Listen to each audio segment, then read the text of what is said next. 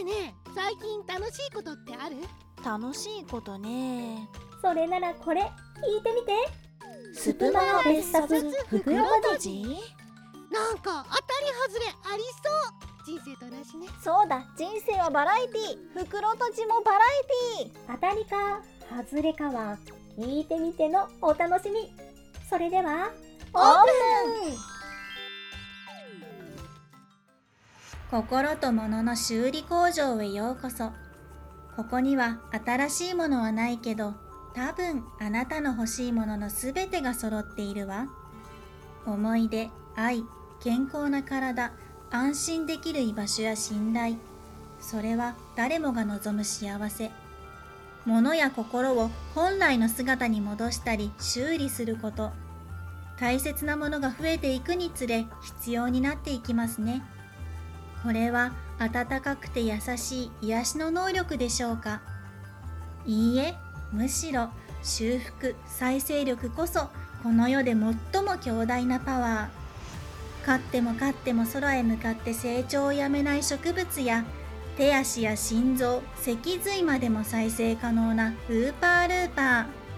毎年生え変わる鹿の大きな枝角はオス同士の激しい闘争に使われます。ヒドラやプラナリアといったほんの数センチほどの水場で生きる小さな動物は100以上に切断してもその断片から100体のヒドラやプラナリアとして再生する能力を持ちます。人類の英知医学の記録は5000年も昔の古代エジプト時代まで遡れます。これは戦争の記録と同じ。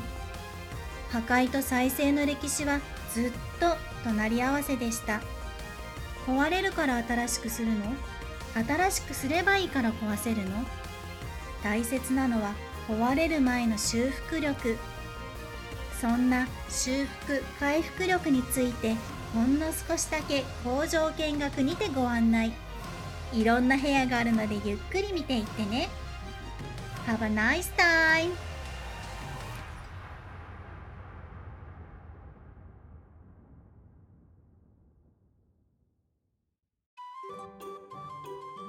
こんにちは。ここは暮らしのお直し屋さんよ。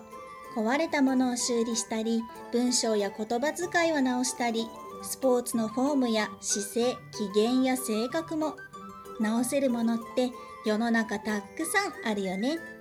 私は自分の機嫌を直すのはすごい得意なんだけど手先は不器用で言葉遣いも間違いだらけなので職人さんや綺麗な言葉を使える人はかっこいいなって思いますあなたはどんなお直しが得意ですか？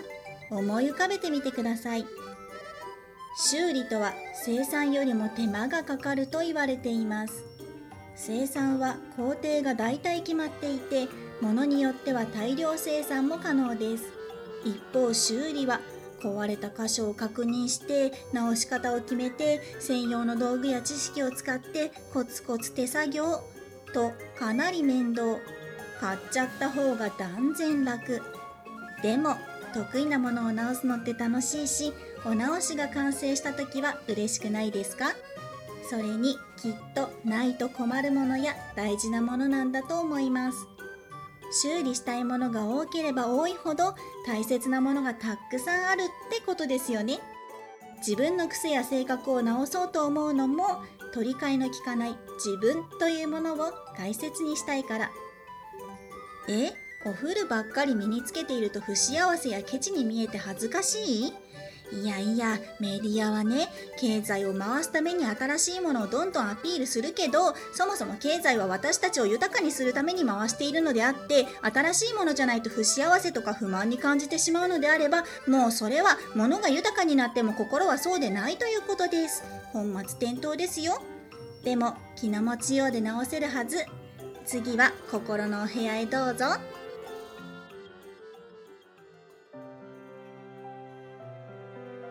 ここは愛のメンタルクリニック。心が豊かでいられたら何気ない日常に幸せを見つけられるはず。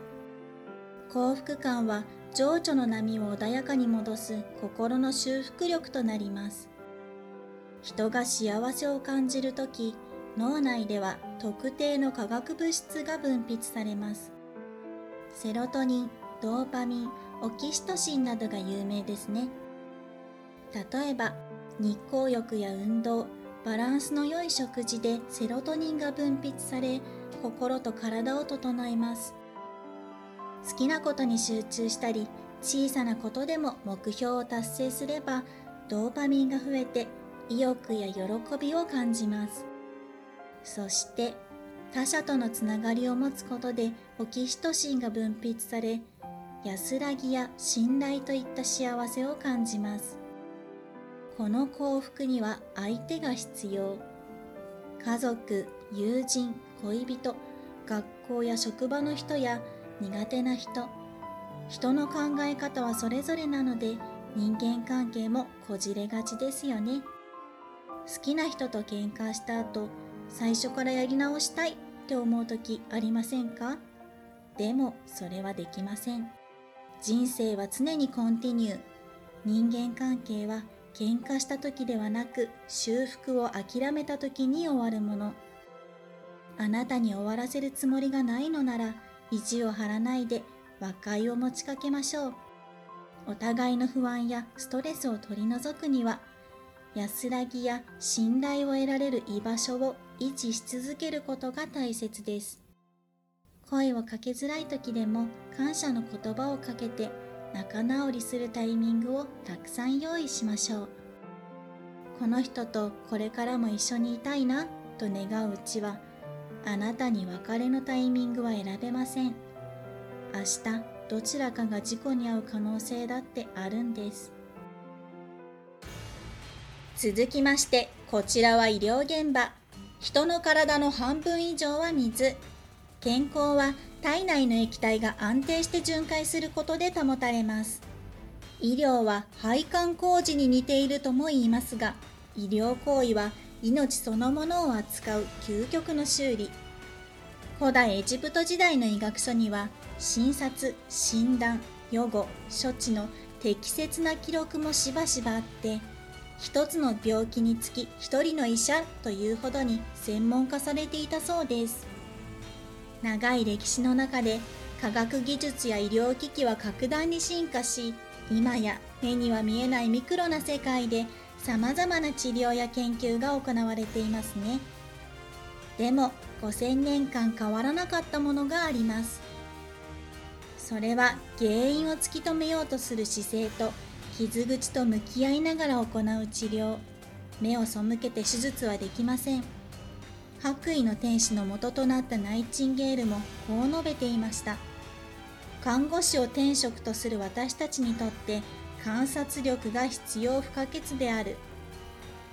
彼女は1854年から2年間クリミア半島で勃発したクリミア戦争の地で兵士の治療に努め病院の衛生環境を改善することで負傷兵の死亡率を42%から5%まで下げクリミアの天使と呼ばれました。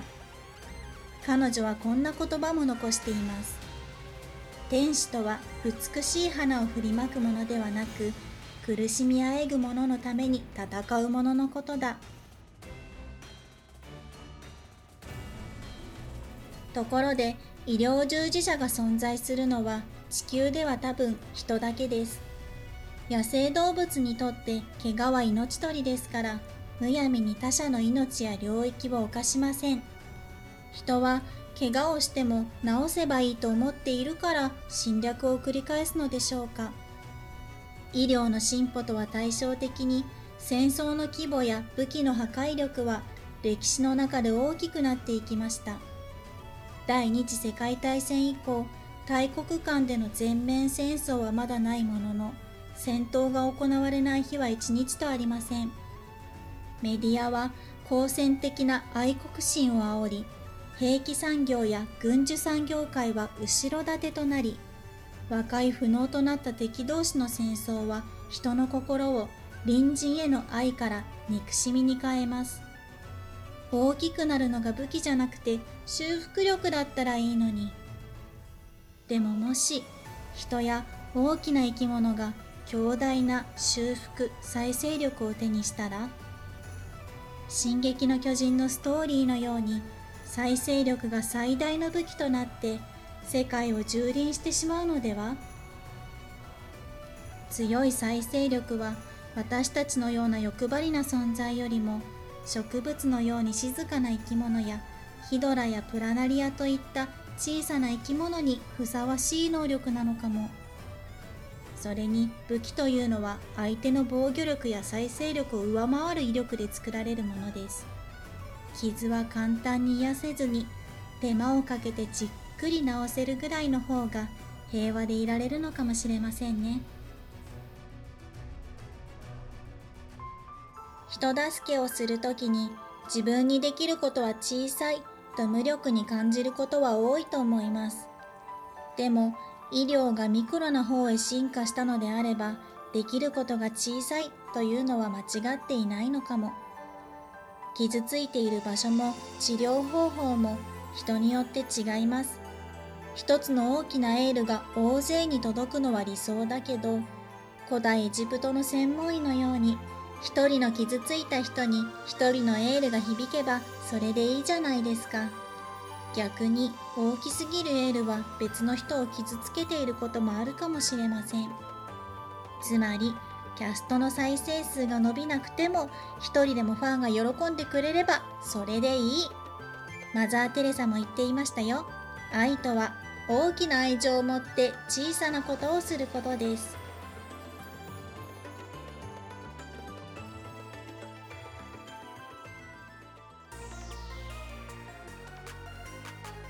工場見学お疲れ様でした。いかがでしたか？みんなはやっぱり新しいものが好き？私ももちろん新しいものは嬉しいけど最後までボロボロになるまで使い切るタイプです。洋服も10年もの15年ものばっかりなんですけど気にしてません。お風呂だっていいじゃないですか。